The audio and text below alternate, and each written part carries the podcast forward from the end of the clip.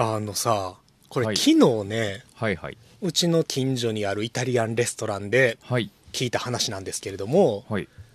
まあ、先週クリスマスというイベントがあったわけですよ。盛大に終わりましたか？盛大に。まあはいまあ、盛盛大にかなんかわからんけれど、まあ年々でも、クリスマスというイベントの移行は、あの、移行ってあれね。ん？あのー権威の意に光と書いたああ、そっちの。移行、うんうん、まあブランド力と言いますか、はいはいは下がってきてる感はありつつも、うん。まあ一応さ、クリスマスとイベントが確かにあ。ったわけですよ。はい。で、そのね、イタリアンレストラン。やっうん。ぱりまあクリスマスといえばさ、うん。ちょっとまあデートとかでさ、ああ、そう。良いでしょうな。フランス料理とかさ、うんイタリア料理とか食べに行くという、うんまあ伝統は、おそらく80年以降ずっと続いてるわけですよ、この現代まで。なんとなくね、クリスマスってこうカップルのなんとかみたいな、ね。イブねうん。で、クリスマスイブの日に、はいはいそのイタリアンレストランも、あのね、若いカップルばっかりで、うん。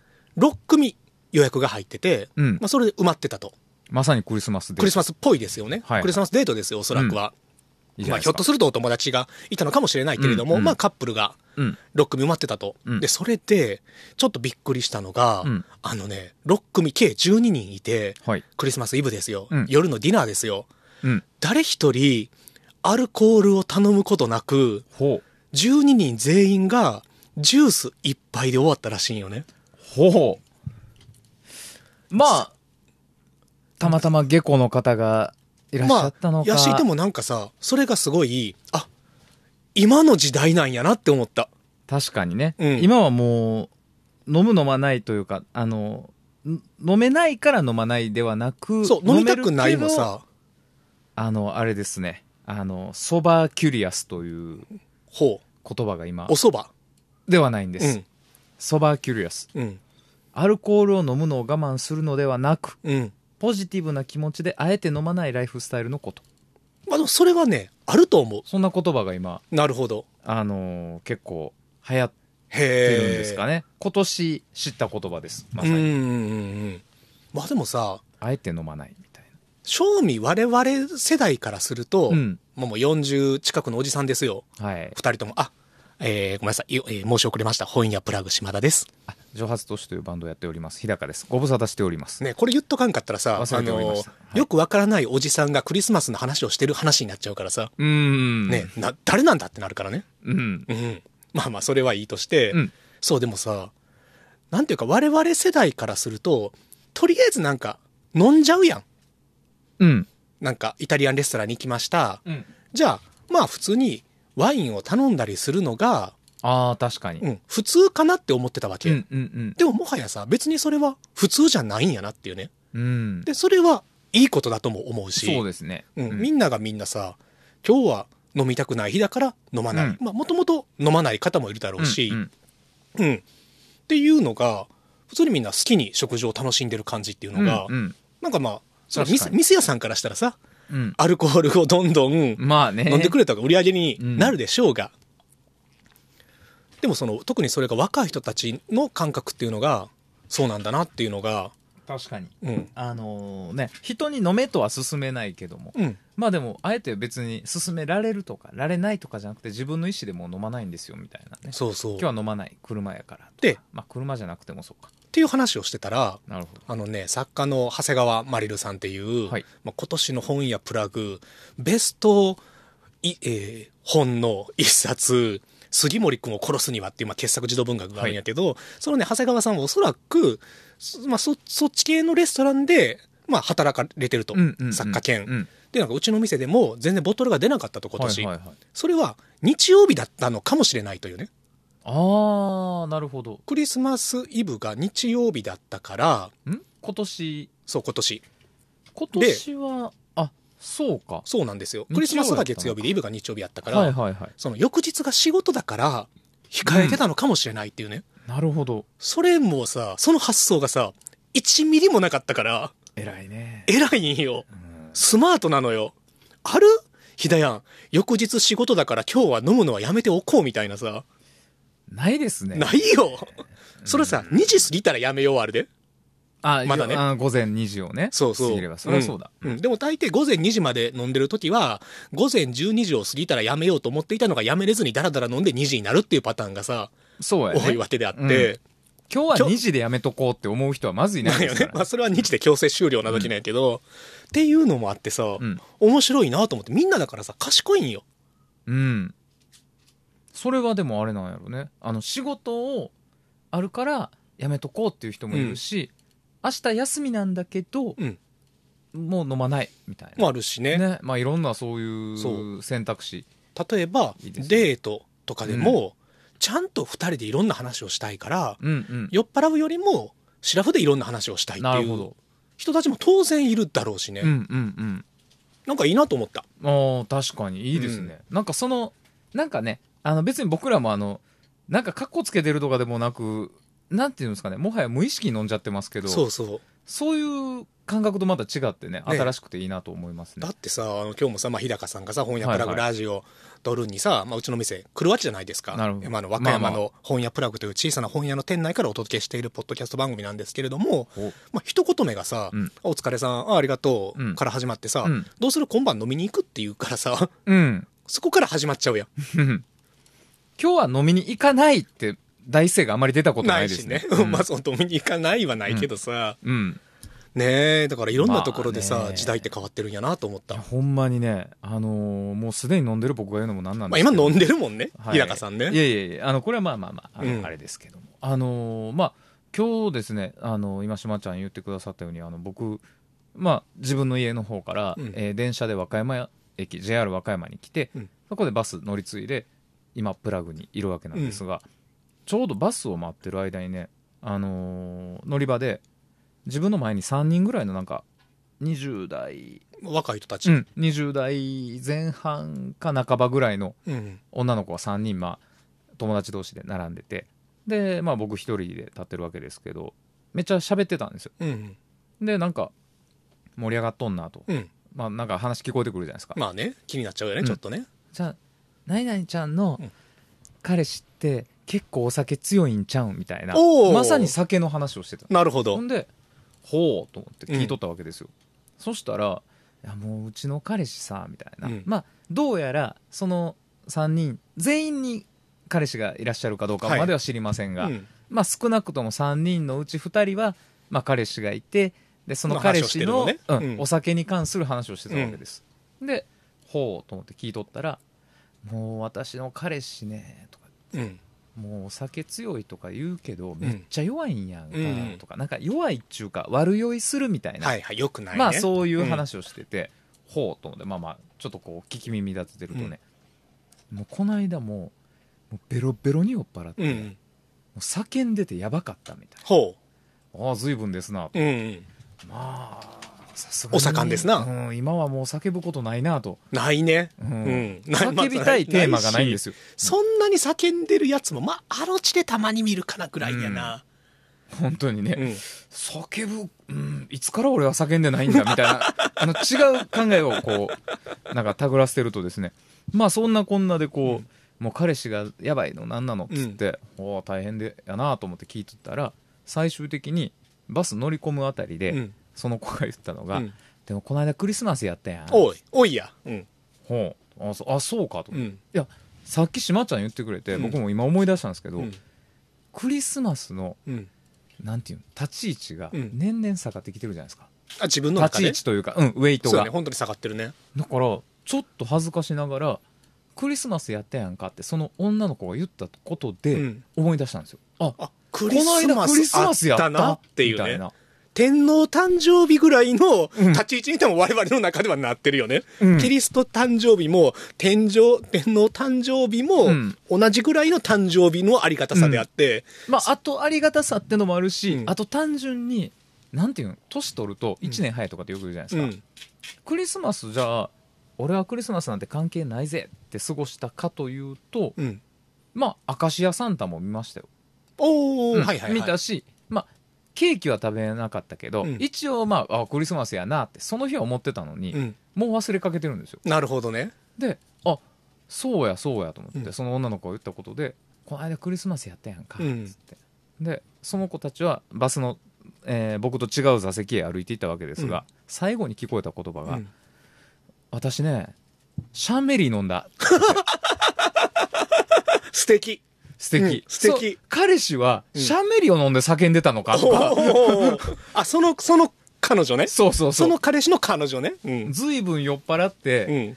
まあねあのハイテンションになっちゃう彼氏がいるっていう彼女が、クリスマスあってやんかえ、待って。シャンメリーって、はいアルコール入ってるの？あれは？ないですゼロ？完全ゼロ？あれはあのシャンパンに見立てたジュースやんね。サイダーみたいなあのうん子供が、そうやんね。そうよね。そそうそうそううよね。うんだけどシャンメリーにしたわって普通に言ってて、うん。うん。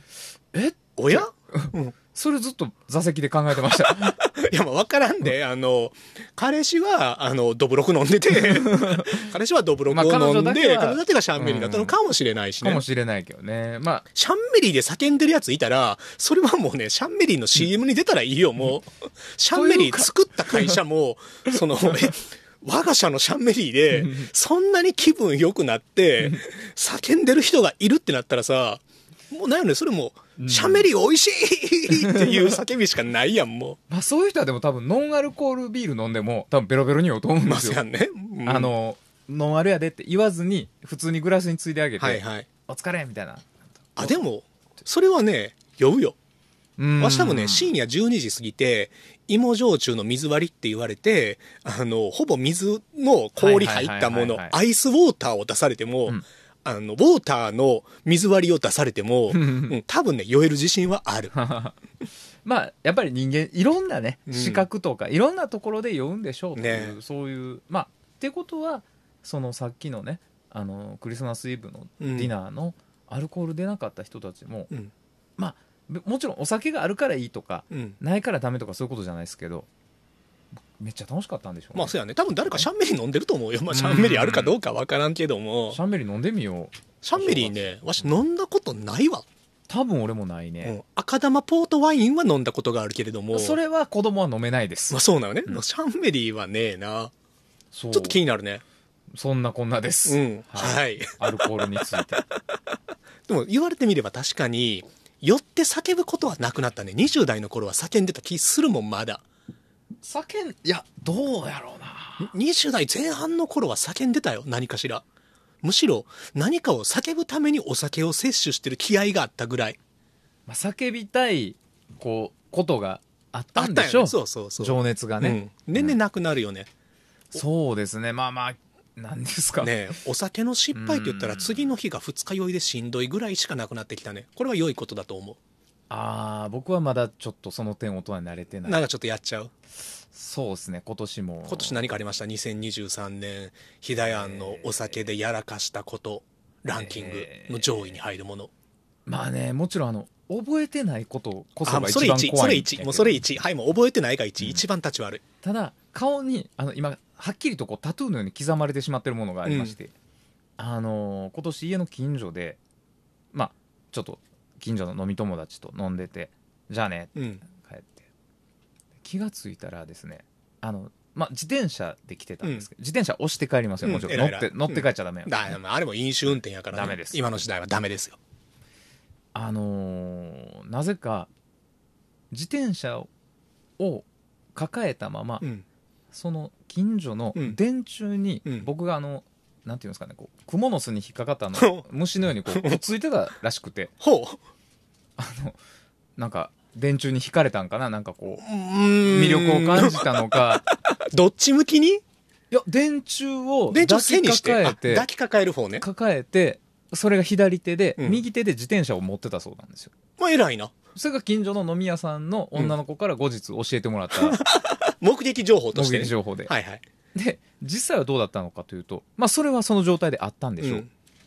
翌朝あの自宅のまあこう玄関というかリビングというかで目が覚めて、はって気がついてであ気持ち悪いと、うん。トイレにガチャって入ったらトイレのねあの壁紙、うん。クロスが、まあ、うち白いクロスなんですけど、血が飛び散ってるんうわですよ。いやーうわなサスペンスやと思って、ーうん。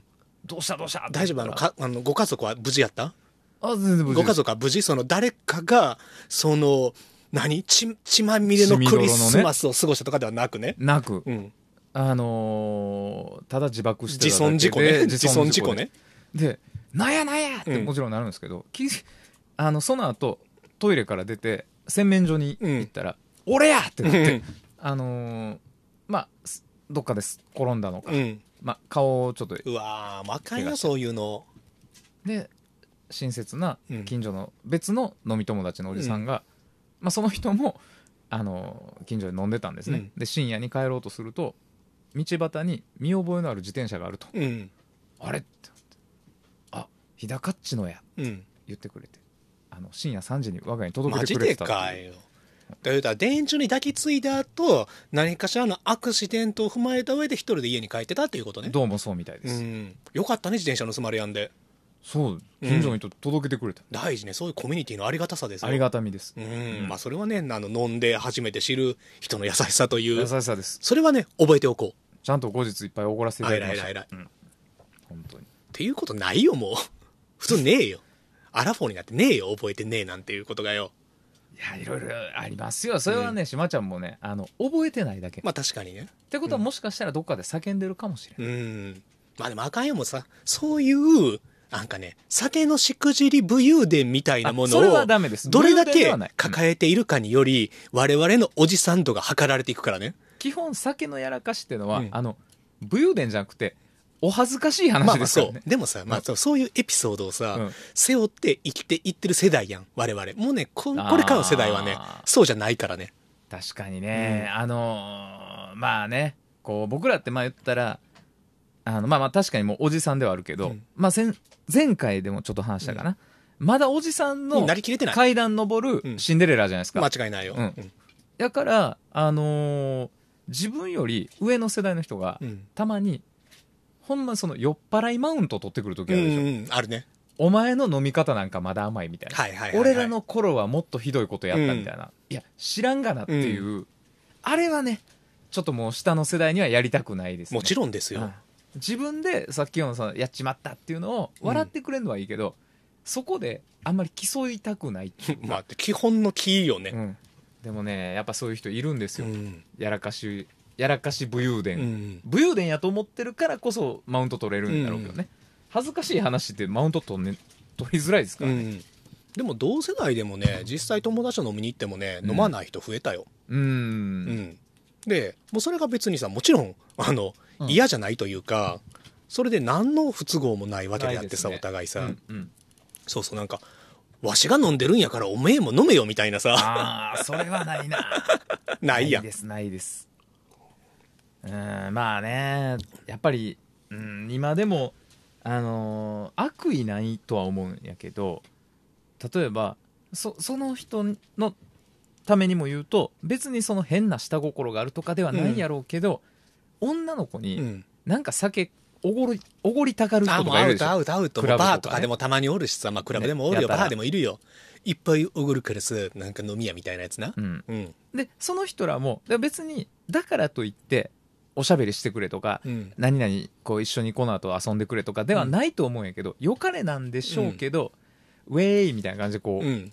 お盆で持ってくる人とかいるでしょ？そったなのバカやし、それね、悪気がなくてもね、お前の悪気のあるなしは関係ねえんだよってな。迷惑客でしかないからな、もうそういう存在は。僕それをさっきのその若い子のもう飲まないっていう選択肢うん。もしかしたらリンクするかもしれない。もうそういうのはやっぱ良くないって思ってたんですよなんかさ、もうさ、何かがさ、まあ男女に関わらずね、なんかこう若い子におごってあげたいとかさ、うん。何かしたいってさ、思う気持ちが芽生える時はあると思う。うん。だからみんなさ、あの、500円分の図書カードを常に20枚ぐらい財布の中に入れておいて、何かをおごりたくなったらさ、その図書カードをあげるっていうのがさ、もうクラブでまさにピークタイムで盛り上がってる時ににテキーラを配るんじゃなくて図書カードを配れと。うん、その方が嬉しくない、明日使えるしね。明日使えるよ。今から使うのは無理よ。うん。うん、でもさ、明日、あ、図書カードくれた人がいるっていうさ、あの、名前は忘れてもいいけれども、図書カードをもらったことは覚えとくわけやしさ、僕も小学校の時にね、あのーまさに12月25日ですか、うん。朝起きるとサンタさんがね、うん。枕元にあの図書券を置いてくれたりとああ、かそれねありました。まあまあ正直、 bad Santa よね、子供からしたらね。いや普通にうれ嬉しかった。うれ嬉しあそれサンタは、あの、うん。グッ good child やわ。あの読みたくない本置かれるよりははるかに嬉しいっていう。確かにね。いやでもさ、おもちゃが欲しかったのに図書カードとかやると、さすがに本屋としても、それは残酷な行為なのではないかと思っちゃうけども。いやいやいやいや、それはね、あの、 good child やから、 good child は、その、 good 図書カードもらえて、ただ good 図書を買ってたかどうかは別ですよ。それはもうね、で欲しい本は good 図書やからさ、うんうん素敵素敵。いいエピソードです。まあ、だからねあのそういうお酒をもうみんなにえーっておごろうとする人いるでしょ、うん。うん。でもあのおごられる側はうん。その子はそこまできっぱりやっぱ言いづらいじゃないですか。まあね。い。や私飲まないんで。うん。飲めないやったらわかるけど飲まないんでっていう選択は言いづらいじゃないですかやっぱり、うん。だから、あのーそういうのを見てて自分はこれはちょっと良くないなと思って、やっぱり自分の意思で飲みたいと思ったらそうそう。自分でお金出して帰って飲めばいいし、うん。でもなんかえどうしようちょっとしんどいかもとか、うん。今酔っ払ってるかも、うん。やのに出されたら断れないっていう、うんあるじゃないですかだそれが俺ちょっと悪しき文化やなと思って、一時期あのそういうお盆で、まあ、テキーラとか持ってくる人いたらみんなでこれ場を盛り上げるために持ってくるから、うんなんか飲まんかったらノリ悪いみたいな変な空気っていうのは、まだ確かに一部のクラブとかではうんないとは言い切りやものがあるよね。うん。で僕もそういう文化は良くないと思って、うん。あとちょっとカッコつけたかったんやと思うんですよ、いやもう君ら無理して飲まなくていい、うん。とはいえお盆にそのテキーラとかたくさんあるでしょ、うん。ほなこれどうすんねんうん。俺がなんとかする、うん。でたくさん飲んでそれでひでやんちょっと気ぃつけやな。アルコール武勇伝やで、今の。いやほんで、うん結局ええ格好したうん。慣れの果てがそれっていう、まあまあね。まあそういうことですわ、うん。うん。ちょっとでも、その、今のかはっ、こよくないんですよいや、でも今のね、そのね、かっこよくないかっこよさはね、ちょっと気をつけやんと、アルコール武勇伝に。そんな裏の裏の行っちゃうよ行くよ行くよ今はもうそんな時代やで ?2020 年以降は。でもそれでゲー吐いてたらどうなんですか？もうそれもアルコール武勇伝よ。ゲ飲んだらどうなるんですか？もうゲロ吐こうが、道で車にひかれようが、速道で寝てようが、そうよ。だからこれからはあの一番いい解決策見つかりましたうん。そういう時におごりたい人はもちろんまあいいとは言わんけど、うんその人の気持ちも尊重してあげたいうん。そして出されてもえーってうん。断れやんけどっていうのもだからこれからはもうあのちっちゃいカップあるじゃないですかテキーラ入ってるあんあれ水入れたらいいんじゃんまあそれでいいんやで。もうそれでいいんよ。だって水はさ、どんだけ酔ってようが酔ってなかろうが、みんなもらって嬉しいからね。そうですうん。水か図書カードのどっち水か図書カードどっちかしかかないよ、もう。その選択肢の二択やで、完全にね。だこれからは、うんあのあれですわとりあえずまあとはいえお水やったらやっぱりえなんかこれ水やんけ？うん。っていう人がいてもおかしくないので、それは味覚ですからね、うんあのこれからクラブ関係者とかそういう人たちにちょっと僕はもう提言したい、うん来年からは図書カード置いとけとね。図書カードありますっていうね。おしゃれやと思うでで、500円、1000円、5000円あるからさ。ねえ1000円とかもくれんの？5000円とか5000円ってこれたら超かっこいいやん。もう大盤振る舞いよね。まあ500円もう20枚とか。みんな。札束が飛び交うように そうそうそうおい、読めよ、読がめよ。読めよ、読めよ よ。飲めや歌えやならぬまあでもそこで次に、あの、図書カードあげたおっさんがまたその、あげた若い子に会ったら、お前何読んだみたいなところから、読書マウンティングに入ったら最悪なんやけど、ね。袋小路じゃないですかさっきからどうせお前自己啓発の本とか買うんかみたいなさ、とか逆に、あの、高橋歩の本とかを勧められるとか、別に高橋歩の本はいいんやけど、ね、まあそういう、まあ我々はとにかく 気をつけなければいけないわけですよ。でもね図書カードはね、クラブ幹事者の人2024年は、マジでクラブに図書カードを置いてるのが、おしゃれな時代が来る。それはもう断言していいんじゃな断言いですか？していいと思う。うんうん、図書カードです。もう図書カードね人に無理やりおごっていいものは図書カード。うんはい、えー、曲いきます。はい小池春菜さんで、19年。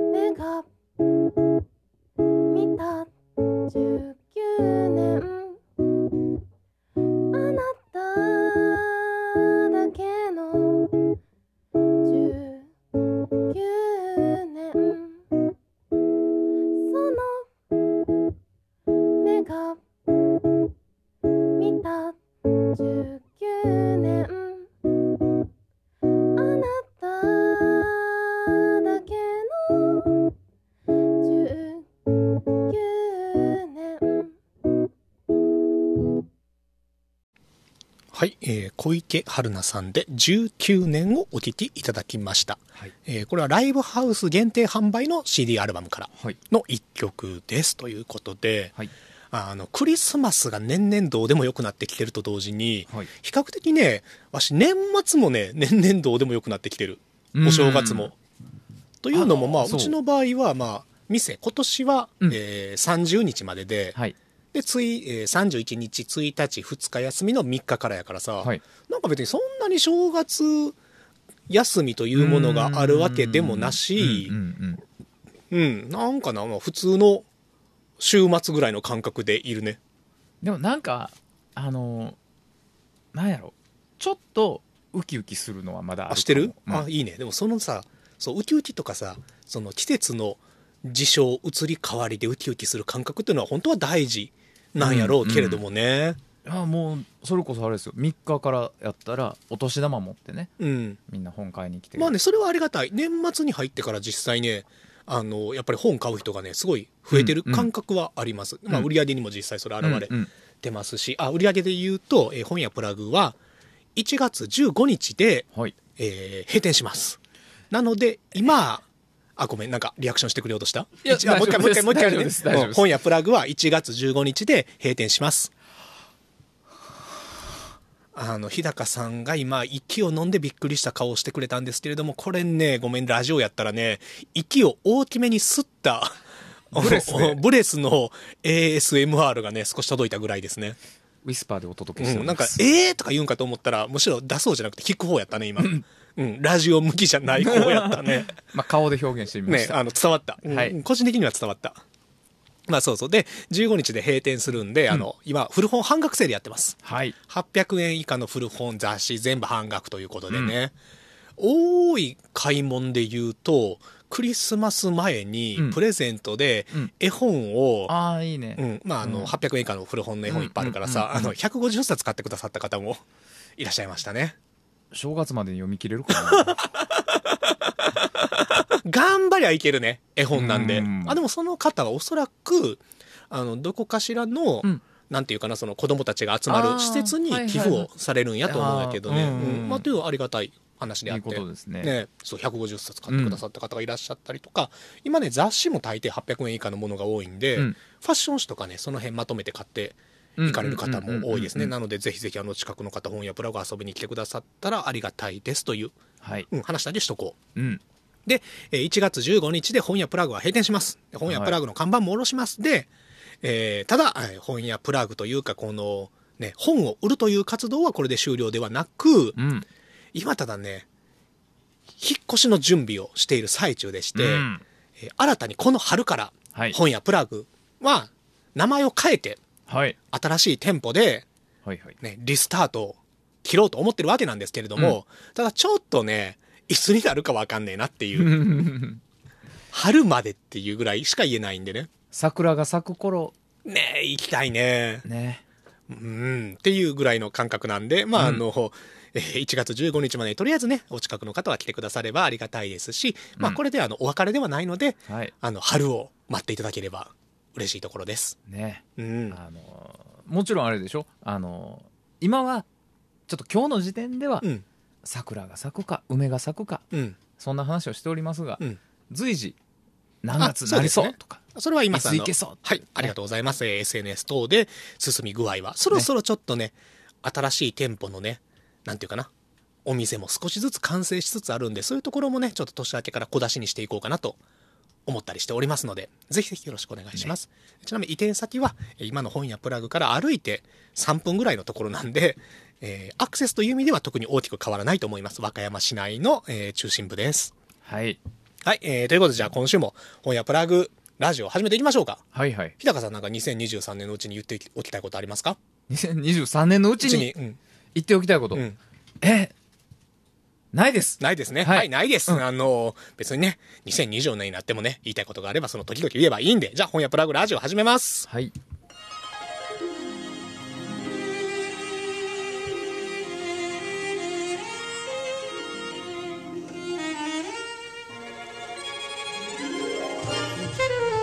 はい、ということで改めまして、こんにちは、こんばんは。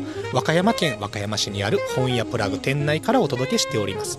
本に関する話題や本を入り口に様々なカルチャーを紹介するポッドキャスト番組、本屋プラグラジオ。パーソナリティは私、本屋プラグ島田と、えー、日高ですよろしくお願いしますはい、よろしくお願いします。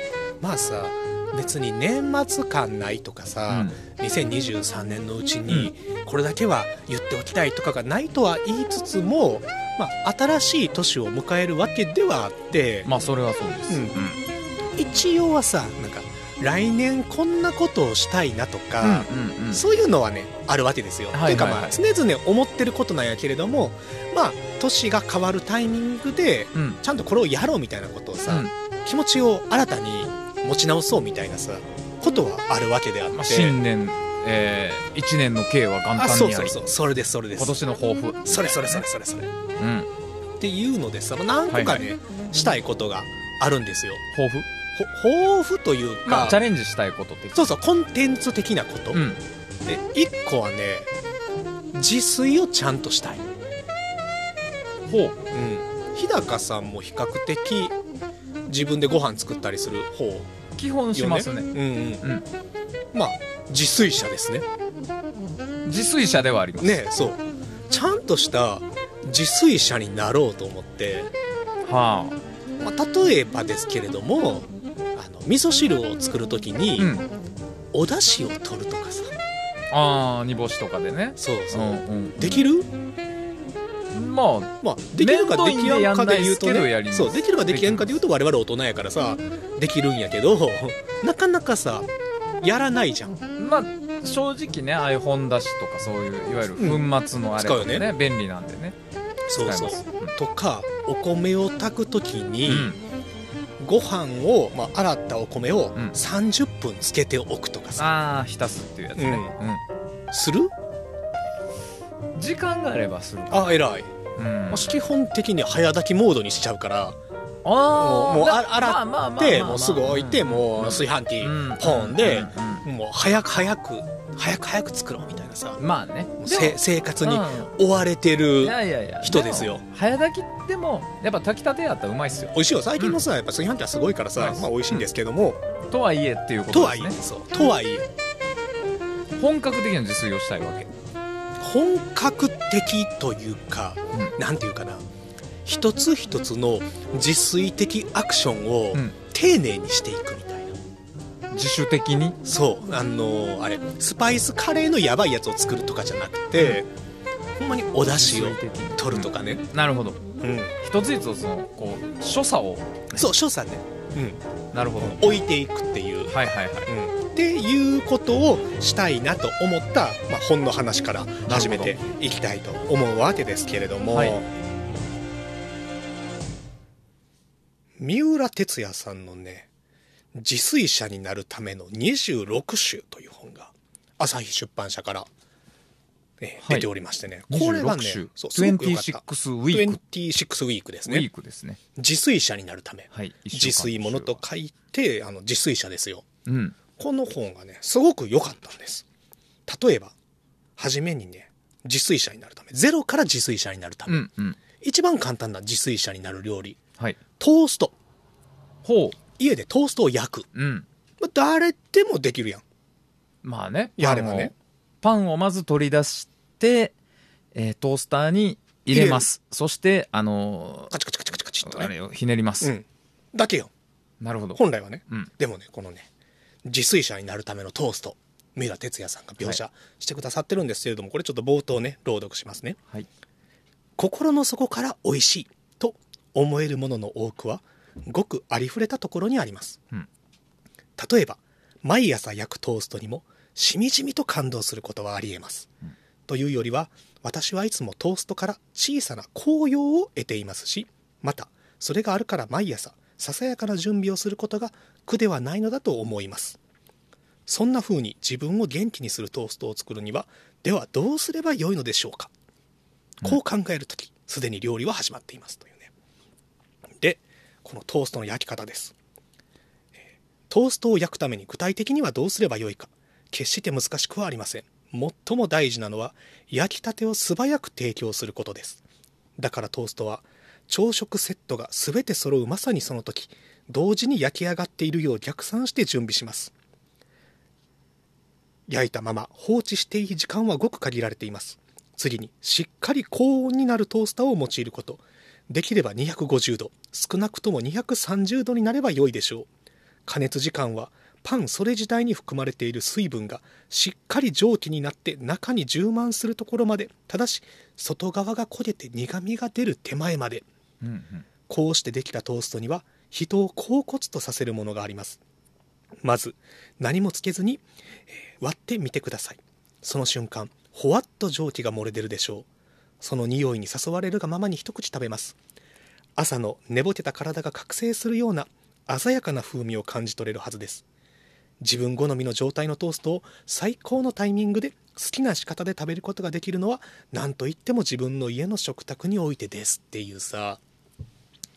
ね今これ朗読してる前で日高さんがトーストを食べる落語所作をねもう1ミリも誰にも伝わらないところでなんやったら今ねちょっと本に目を落としてたから横目でその日高さんがトーストを食べる所作をしてるのがちらっと目に入ったからいいけどももしねあのわしが気づかんかったらこれは全宇宙の中で誰にも認められることなく日高さんのエアトーストを食べていたということになりますけども。2023年に。うん、2023年に。でも宇宙の片隅で年の瀬この2023年12月28日にえエアトーストを食べていたという宇宙の記憶は残るかもしれません。はい、ということで、はい。っていうさ、でもこのね、あの、水分がしっかり蒸気になって中に充満した苦みが出る手前のトーストを割って食べようとした瞬間、ほわっと蒸気が漏れてるっていうさ、まあ、美味しそうやん。うん何よりね。うん。で文章がね文章が素晴らいしいし、でここには一応さそのテクニカルなことも書いてるわけですよ、うんうんうん。簡単とは言いつつ250度から230度でギリギリまでね焦げる手前までを見計らって焼くっていううん。行為自体は単純なんやけれどもさそこにさ小さなこだわりがあるわけですよ、でうん。このこだわりっていうのは決してあの250度で4分とかじゃなくてさあのもっとちょっと焦げ目がつくのが好きな人もいるだろうからさ、確かそう個々人のこだわりがあるわけで、そうですね。でもそれにこだわることによりトーストというもの一つとってもすごく魅力的な料理に変身するというね、うん。この感覚。これを真似したいわけですよ。であのこの本がね素晴らしかったのはあくまでこのレシピ本ではないんよね、はい。うん、自炊者になるということはあの単純に料理のテクニカルなことを覚えるというよりはそもそもがなぜ自炊をする必要があるのかというところから始まるわけなんです、いわゆるレシピ本ではないというレシピ本ではないです。まああのー形態とすればエッセイに近いような書き方をされてるんですけれども、まずねそもそもなぜ自炊をする必要があるのかはい。というのもこの世界にはセブンイレブンもサイゼリアもあるのにっていう。サイゼリア遠い。まあ遠いんやまあけど、まあまあまあそれはさておき、うん。まあうんそのさ美味しいものはさありますね。それでも買える、うん。外外食も行けるし、うん。でサイゼリアとか本当に一昔前だったら一部の人でしかね、まあ、お金持ちの人でしか食べれなかった料理というのが、うん。そのまんまではなくとも多くの人が今低価格で食べれるようになってる、それはセブンイレブンも一緒でさパスタとかでもさどこどこの店が監修したパスタうんカレーとかでさ、うんクオリティが高いものはさ確かに。すごくいっぱいあるし、うん。場合によっては自分で作るよりも全然安い場合がうん。あるわけなんであすよ、りますね。でもセブンにもあセブンもサイゼリアもあるのになぜ我々は自炊をするのか。というとそれは自分で作った方が風味が良いからだと。ほう。風味。それはね特に匂いというのを三浦哲也さんは指摘されてるわけなんです、うん。でね面白いのがこの三浦哲也さんって料理評論家じゃないのよ、うんうん。あの本業は映画批評研究家なんですよ。ほうほねえー暮らしの手帳とかでね、ううん。映画批評を少し前まで連載あ少し前とか今か。現在進行形かな。そう映画批評を連載されたりもしてるあのがっつり映画の研究者なんですね芸術分野の。で三浦さんが言う風味の魅力とは何かというとそれは映像であると。うん。風味はここではないどこかの情景遠くの景色を目の前に浮かび上がらせる映像なんだ。例えば昆布と煮干しで出汁を取った味噌汁わかめが具材に入ってる。そこから出る風味というのはどこか海の情景そうしたものを想起させるメディアになりうると。まああの素材だけではなく例えばまあお袋の味とかが一番わかりやすいですよね。うん。うん、母親が作った、まあ、母親ごめんあの今お袋の味というだけではないあの、まあ、お父さんでももちろんいいわけだけど、まあ、その自宅のね実家で小さい頃から食べていた味というものをなると例えばふるさとの情景がね今一人暮らしでふるさとから離れてる人が久しぶりに例えば実家から送られてきたタッパーに入って送られてきた煮物とかを食べるとね実家の情景が浮かんだりであるとかあとはその作られた情景としては例えばコカ・コーラが青春の味みたいなのを CM で売ってるとそうした情景というのが浮かんできたりする。だから風味というのはメディアであってであの、まあ、サイゼリアとかセブンイレブンとかっていうのはもちろん美味しいんやけれども企画品というねうん。企画品になったものっていうのの風味というのは結構確一化されてきちゃって、うん。あんまり振れ幅がない。レンジが広くないと、うんうん。自炊で作った料理こそ例えばそれはさ失敗も含めてね複雑さ雑味も入るのも含めて風味のレンジが広いから、うん。だからそれが魅力なんだっていう、うんうんその捉え方めちゃくちゃ面白いなと思ってね。まあ映像も絵にまあ浮かんでくる浮かんでくるだからこの時代にあってもうん。自分で料理を作るという意味があるのだと。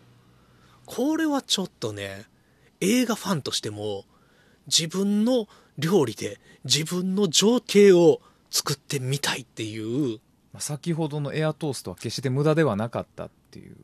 まあ情景やね。今こう日高さんの中で情景が浮かんだから、ね。の彼方でこう忘れ去られようとしていた2023年年の瀬のうん。エアトーストが報われたような気がしました。伝わった？焼き上がりました。うん。よかったよ。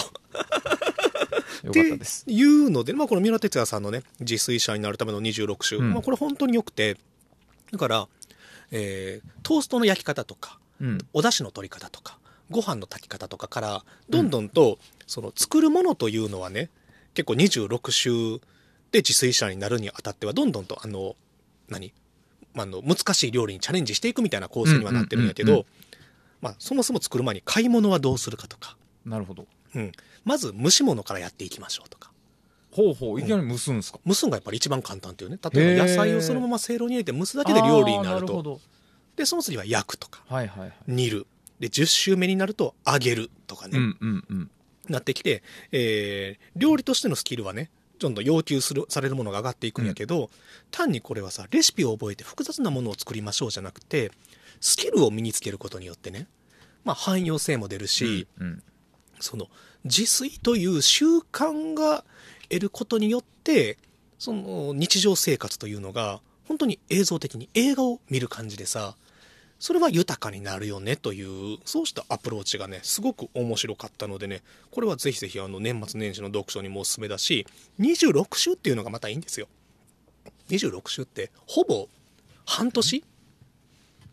よね？いやそうですね。半うん年弱、半年ですよね、だからその1ヶ月で全てをマスターとかじゃなくてじっくりとこの日常生活の中でそうしたまあ一つの文化ですよね、うん。というのを根付かせていこうというねそのアプローチ。あの素晴らしいと思いますうんはい三浦哲也さんの自炊者になるための26週これはちょっと、美味しそううん、来年の中頃には私も立派な自炊者になっているはずなんで。楽しみにしておりますはい。っていうのが一つと、はいもう一個がね、うん来年これは、頑張ってやりたいこと。うん旅行に行きたい。ほうほうほうどこに？中国。中国うん。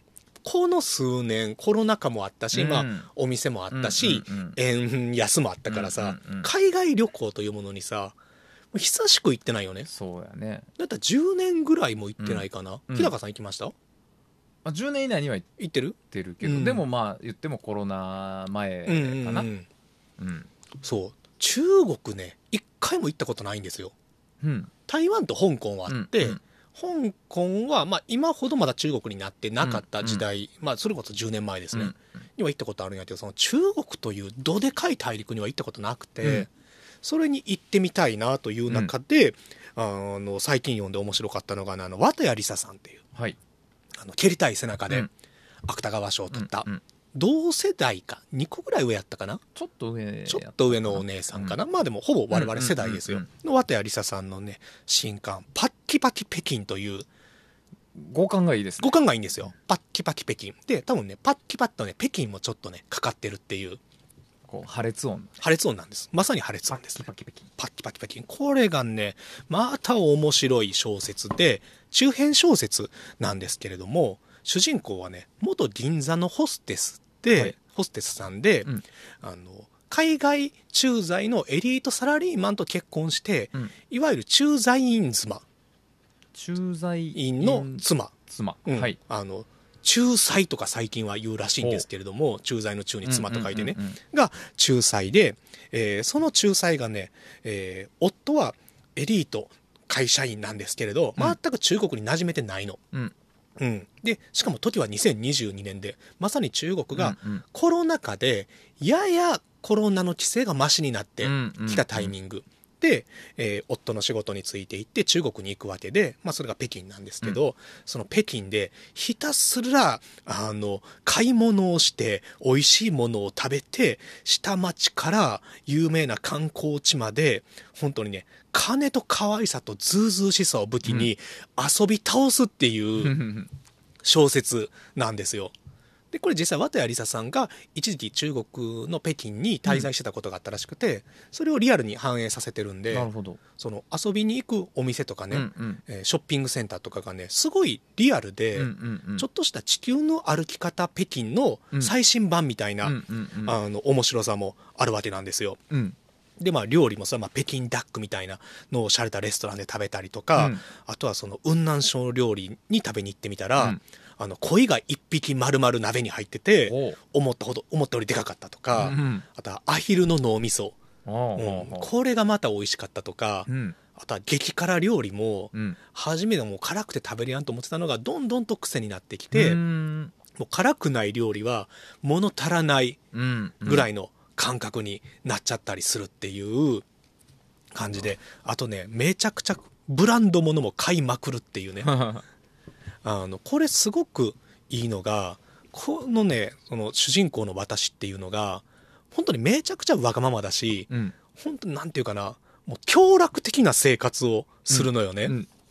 でそれがあのちょっとピカレスクロマン的な痛快さもあってピカレスクロマンっていわゆる圧巻小説と言われるうん。ちょっと悪い人が社会の道理に反したことをするのを、まあ憧れ含めて描いたりするジャンルがあるんですね。そのピカレスク的な面白さっていうのがねあるんですよ。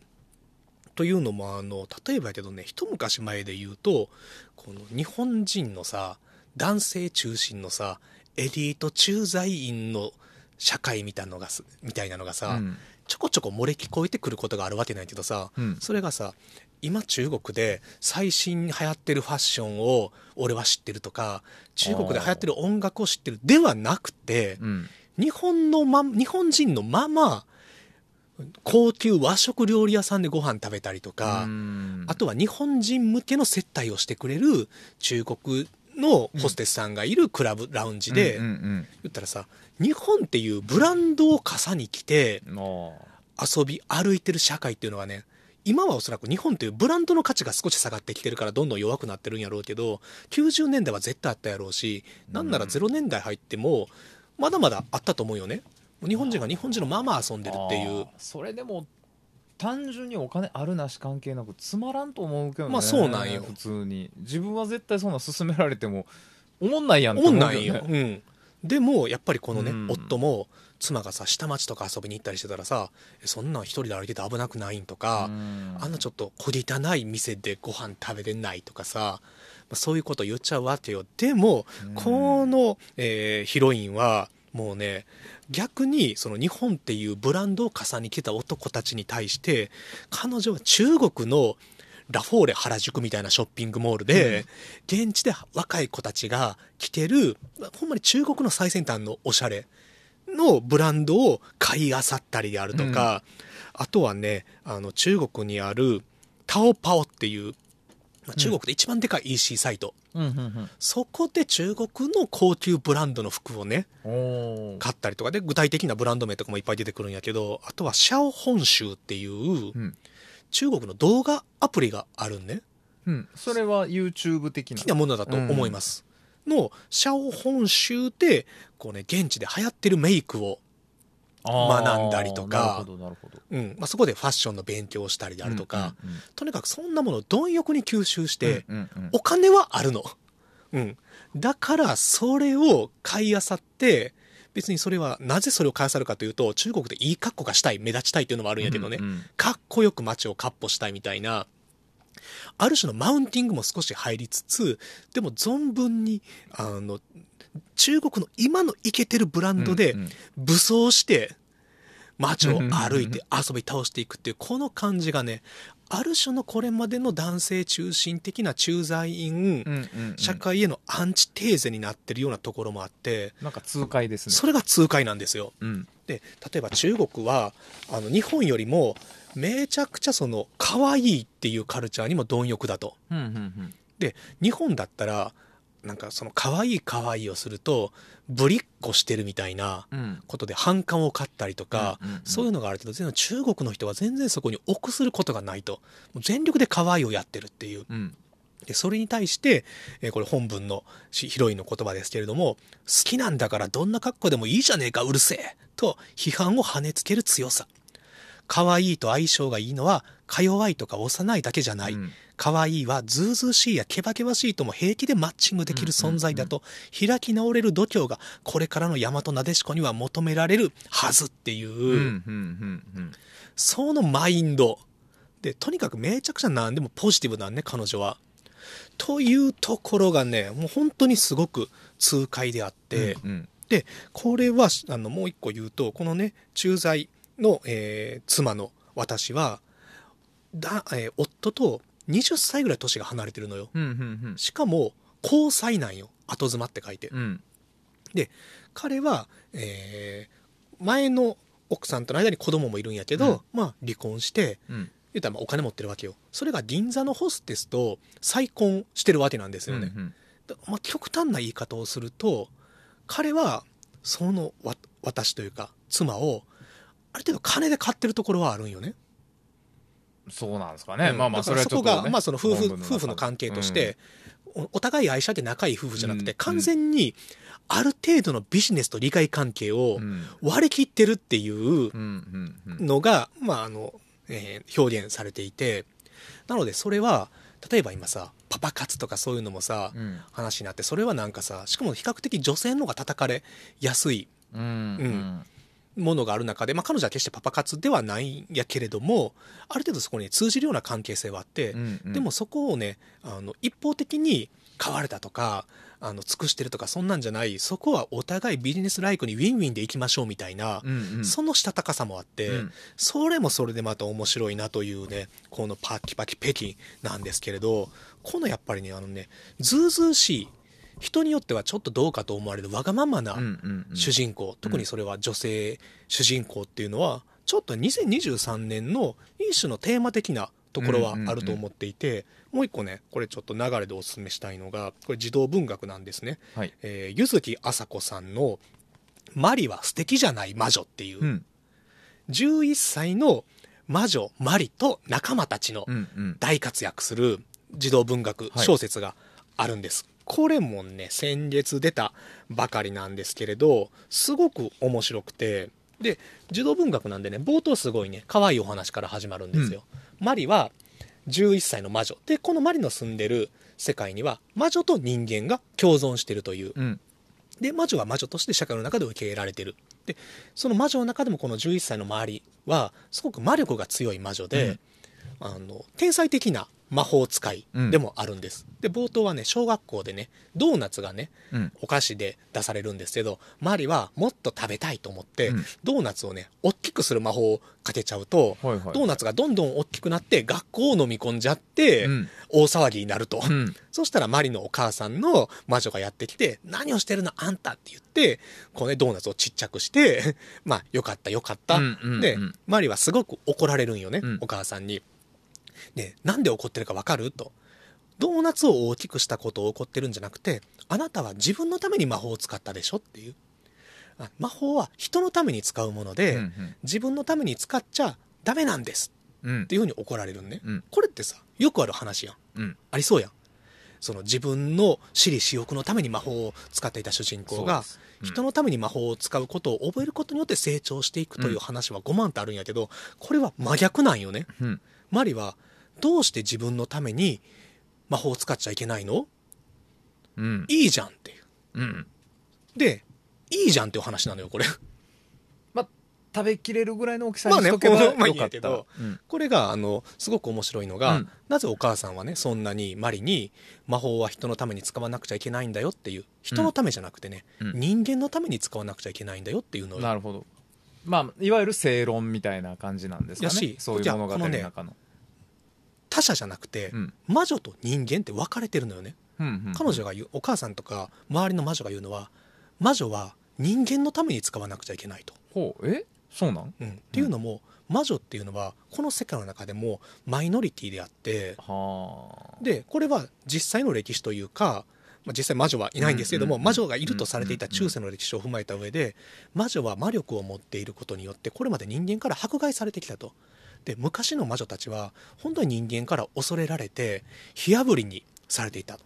しかもおどろおどろしい存在であったから、うんうん。そうした迫害を受けてきた魔女たちは人間に受け入れるためにどうしたかというと素敵な魔女になろうとしたのよね、うん。これまでコウモリとかそうしたものを眷属に使ってたのがコウモリは不気味と思われるから猫にしようとか、まあ、であの不気味な格好じゃなくてもっと可愛い格好をして、うんうん。素敵で人間の役に立つ魔女になろうとうん。してきた歴史があって、それを踏まえた上であの良い魔女にならなくちゃいけませんよっていう教育をされてるのよね。うん。でこれだタイタイトルは「マリは素敵じゃない魔女」なんやけど、うん。素敵な魔女になろうって言われてる中ででもそれは誰のためっていう中で、うん素敵じゃない魔女がいてもいいじゃんっていう、これは例えば現実の社会でもさ移民の人がいたりマイノリティの人たちがいてさ、うんうん。なんか別にもちろんそのさいろんな中でさ問題ある人もいっぱいいるわけよ。それは人種ジェンダー性別一切関わらず問題がある人がいるんやけどたまたま問題を起こした人がマイノリティ属性だとあたかもその属性が悪いみたいな言われ方をしたりすることが多分にあってだからそのマイノリティ属性の人はあの良い風にならなくちゃいけない。例えば障害を持ってる人がうんうんうん。どっか行きたいとか言ってもそれはわがまま言うなと、うん。うん、人に感謝しながら助けてもらうんだったら健常者に感謝しながら行かなくちゃいけない。それが道徳だみたいなことを言われる社会へのアンチテーゼにもなってて、うん。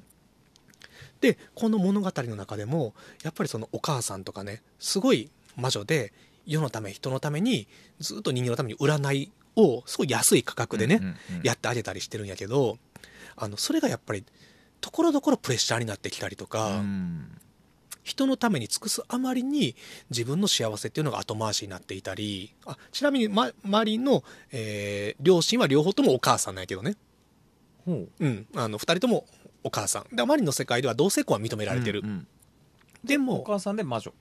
お母さんで魔女。2人ともおうんうん母さん。は魔女、でマリの友達はトランスジェンダーだったりもするんやけども、うんうんでも、例えば魔法学校には、トランスジェンダーの魔女は入学できなかったりとか、うん。まあ、そういう差別というか、あの、差別は良くないっていう世界線はあるけれども、その是正が追いついてないという、うんうん。うんような表現もありつつ、とにかくその、マイノリティの人たちが、必要以上に自分たちを守るために、というかまあ、攻撃してくる奴らがいるから、素敵にならなくちゃいけない。あの、みんなに好かれるようにならなくちゃいけない。うん。それは違うんじゃないかということを、まあ、メッセージとして描いてる。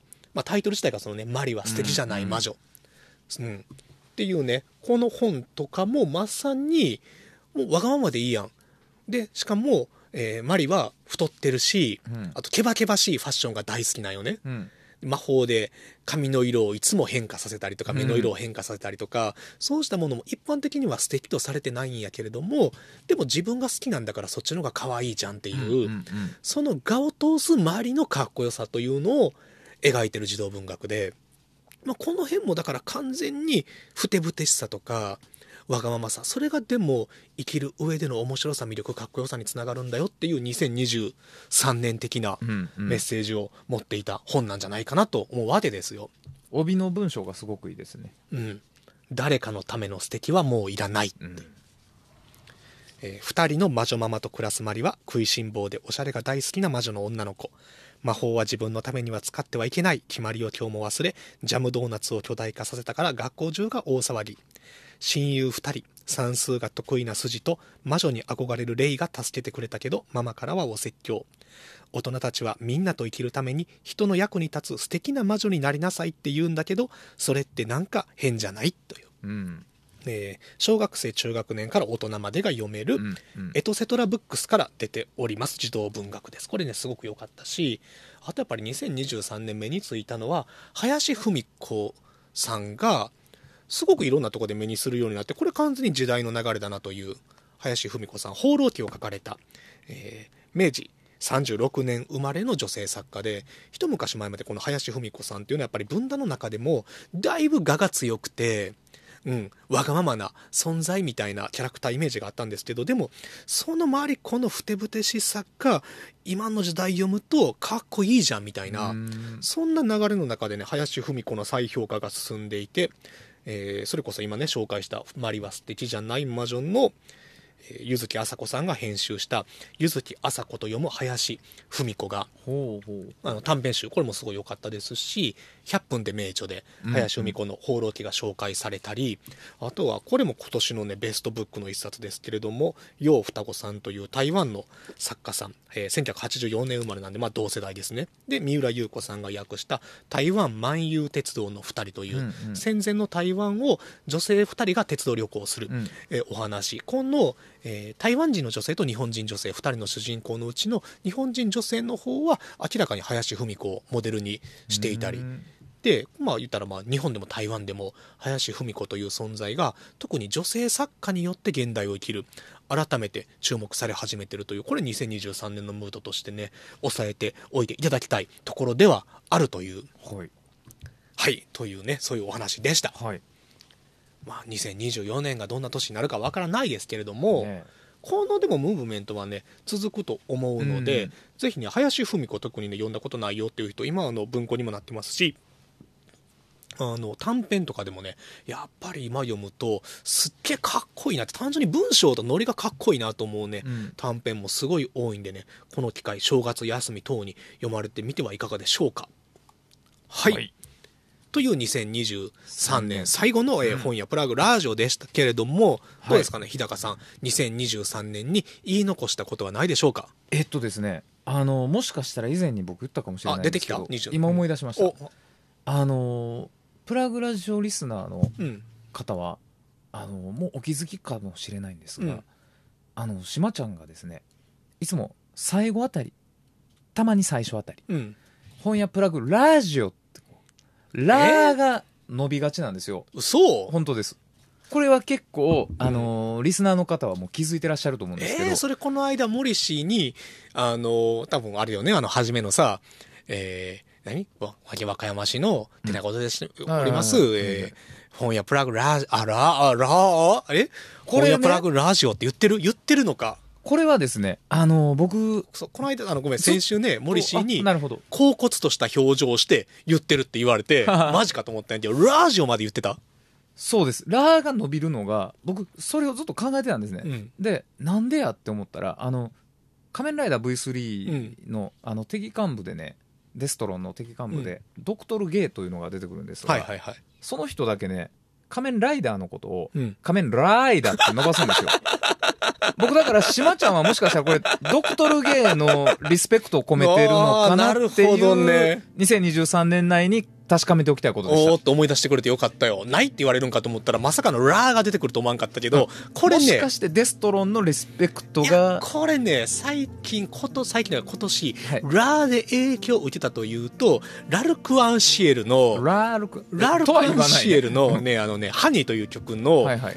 えー、何やったかな、あの、ラコースティックバージョンっていうバージョンがあって、アコースティックならぬ、ラコースティックバージョンのね。う。ん。で、それでね、あの、ちょっと、ボサノバ調になってるセルフカバーなんやけど、そこでね、ラ行がね、ルアなんよ。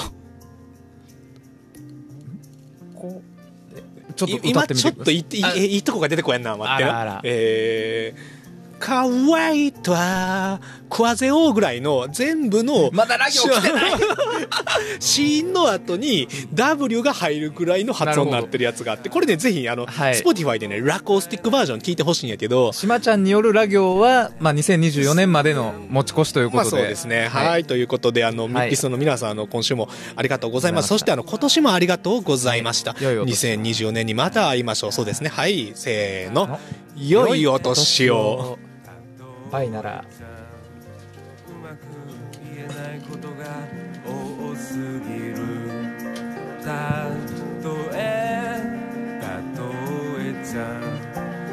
パーの片隅に生きている